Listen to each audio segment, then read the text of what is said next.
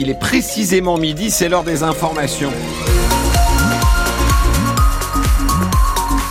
Et chez nous, le journal est présenté par euh, Cédric Lieto. Bonjour Cédric. Bonjour Jérôme Pronome, bonjour à tous, avec des températures douces aujourd'hui. Oui, c'est très doux, hein. on va monter jusqu'à 16 degrés euh, du côté de, du port à Épinal. On aura 15 degrés sur la place Stanislas à Nancy ou du côté de la place du Roc à Pont-à-Mousson, avec un ciel qui devrait rester gris, plutôt beau gris foncé sur la Meurthe-Moselle, un petit peu plus clair sur les Vosges, peut-être quelques averses en fin de journée. Le trafic sur la 31, perturbé toute la matinée entre Pont-à-Mousson et Nancy. L'opération escargot des les infirmières et infirmiers libéraux touchent à sa fin. Le cortège a rendez-vous devant le centre Prouvé où se tient le congrès annuel de l'Union régionale des professionnels de santé.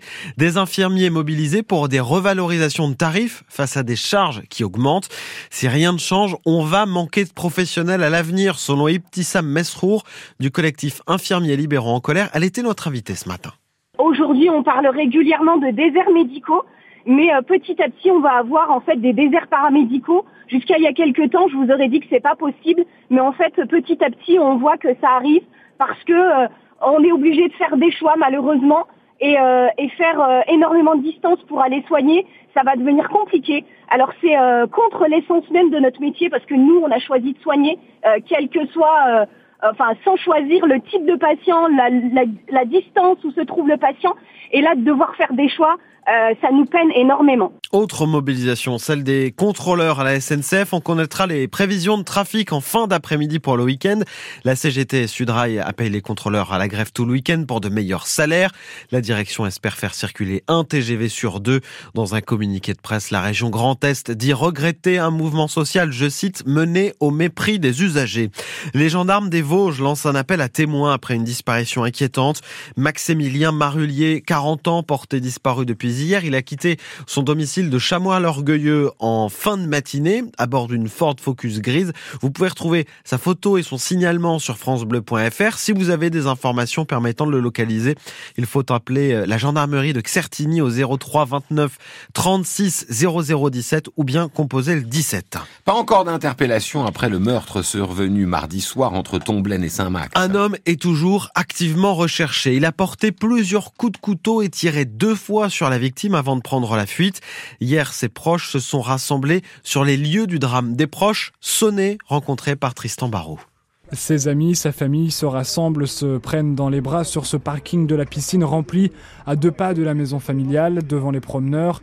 Presque personne ne souhaite s'exprimer au micro, seul cet homme qui restera anonyme. on est là, on est avec ses proches, on essaie de les réconforter, ils essaient de nous réconforter même si on a du mal encore à y croire. Pourquoi s'en prendre à lui? Pourquoi aussi violemment? Ce sont les questions que ses proches se posent. Voilà, on est dans le flou absolu euh, par rapport à cette histoire. On essaie d'en savoir plus. Euh. Ce qui interpelle, c'est la violence. Ouais, c'est la violence de l'acte en fait. La personne, elle est venue pour le tuer, donc euh, c'est qu'il y avait, avait peut-être quelque chose entre eux, mais on va laisser la justice faire son travail. Surtout que la victime est décrite comme un homme sans histoire. C'était une personne assez simple, loin des embrouilles, des trafics ou tout genre de choses malsaines. C'est quelqu'un qui était bienveillant envers sa famille, ses proches. C'est ce qui est le plus choquant. Sans histoire, absolument sans histoire. Le maire de Saint-Max, Eric Pansalfini, arrivé sur les lieux rapidement ce mardi soir, n'a jamais vu un tel drame à cet endroit. C'est un lieu de vie. S'il y a des gens qui passent, viennent se promener rive de meurtre, viennent à la piscine, viennent jouer au boule quartier vraiment privilégié, j'ai envie de dire un coin privilégié, et puis un drame comme ça qui arrive. Quoi. Donc c'est d'autant plus incompréhensif. Quoi, Toutes les personnes rencontrées l'assurent, elles suivront l'enquête de près pour comprendre précisément ce qu'il s'est passé. Et en réaction à ce meurtre, le syndicat Unité SGP Police FO s'inquiète d'une recrudescence des crimes et délits avec usage d'armes en Meurthe-et-Moselle. Le syndicat réclame des effectifs supplémentaires. Un jeune de 19 ans placé en détention provisoire en attendant son procès demain à Nancy, il a été arrêté lundi soir par les gendarmes près du CHRU de Nancy Brabois après un refus d'obtempérer. Il est aussi poursuivi pour mise en danger de la vie d'autrui, conduite sous stupéfiant, sans permis, sans assurance. Une autre enquête est ouverte car un gendarme a fait usage de son arme à feu. Il n'y a pas eu de blessés. Un témoignage poignant ce midi sur France Bleu Sud-Lorraine. Celui du médecin lorrain Raphaël Pitti, spécialisé dans la médecine de guerre. Il revient de la bande de Gaza où il a prêté main forte à l'hôpital de Ran hôpital submergé par les blessés de guerre après l'offensive israélienne.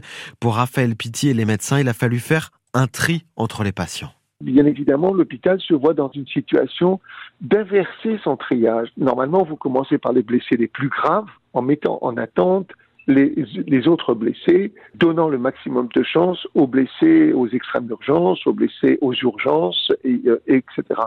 Dans cette situation-là, compte tenu de la situation, on inverse le triage, c'est-à-dire qu'on va prendre les deuxièmes urgences, voire les troisièmes urgences et les, les, patients ambulatoires, et on laisse mourir les extrêmes urgences et on en fait ce qu'on appelle des morituries. Par exemple, tous les blessés du crâne, on les laissait mourir.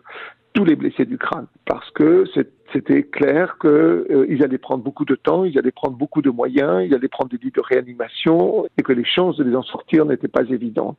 Et donc, ces patients-là mouraient sans aucune assistance médicamenteuse pour les accompagner dans, dans, leur, euh, dans leur décès. Mmh. Et ça, c'était vraiment extrêmement difficile à supporter. Entretien avec le médecin Raphaël Pitti à retrouver en intégralité sur francebleu.fr. Emmanuel Macron appelle Israël à cesser son opération à Gaza. Le bilan humain et la situation sanitaire sont intolérables, estime le chef de l'État, qui demande à cesser le feu. La déception du Vosgien Fabien Claude au championnat du monde de biathlon. Il a terminé 41e de l'épreuve individuelle sur 20 km à plus de 7 minutes du Norvégien Johannes Bö. Course très difficile, reconnaît le biathlète de base sur le rue. Ouais, ouais, euh, j'arrive pas, j'arrive pas à tout mettre en place. C'est vrai que j'essaie de faire abstraction de partir avec un gros dossard quand la piste dégrade. Après, euh, après le premier tour, quand je suis déjà à plus de 30 secondes, je comprends quand même assez vite. J'ai fait assez de courses dans ma carrière pour savoir que bah, la piste euh, ne m'avantagera pas aujourd'hui, au contraire. Et euh, au fur et à mesure de la course, ça m'use, d'entendre que je perds du temps alors que je pensais être pas trop mal sur les skis. Et euh, voilà, j'arrive pas à dissocier. Et à la fin, bah, je, pète un peu dans la tête sur le dernier tir. Parce que sur un effort long comme ça, il faut vraiment rester euh, focus. Et c'est vrai que quand on joue. Bah, quand on joue quelque chose, ça nous tient. Quand on joue moins, bah, ça nous tient moins. Voilà, euh, le biathlon, euh, c'est un enchaînement de courses. J'ai toujours dit on fera les comptes à la fin et euh, si on revient tous médaillés après le relais, bah, ça fera ça fera quand même plaisir à l'équipe. Donc ouais, on va, on va essayer d'aller d'aller chercher ça. Fabien Claude, 41e, son frère Florent qui court pour la Belgique et lui 37e. Et puis l'AS Nancy-Lorraine devant la commission de discipline de la Fédération française de football. Le club pourrait être sanctionné pour les fumigènes utilisés par les supporters à Épinal le mois dernier. Midi 7 sur France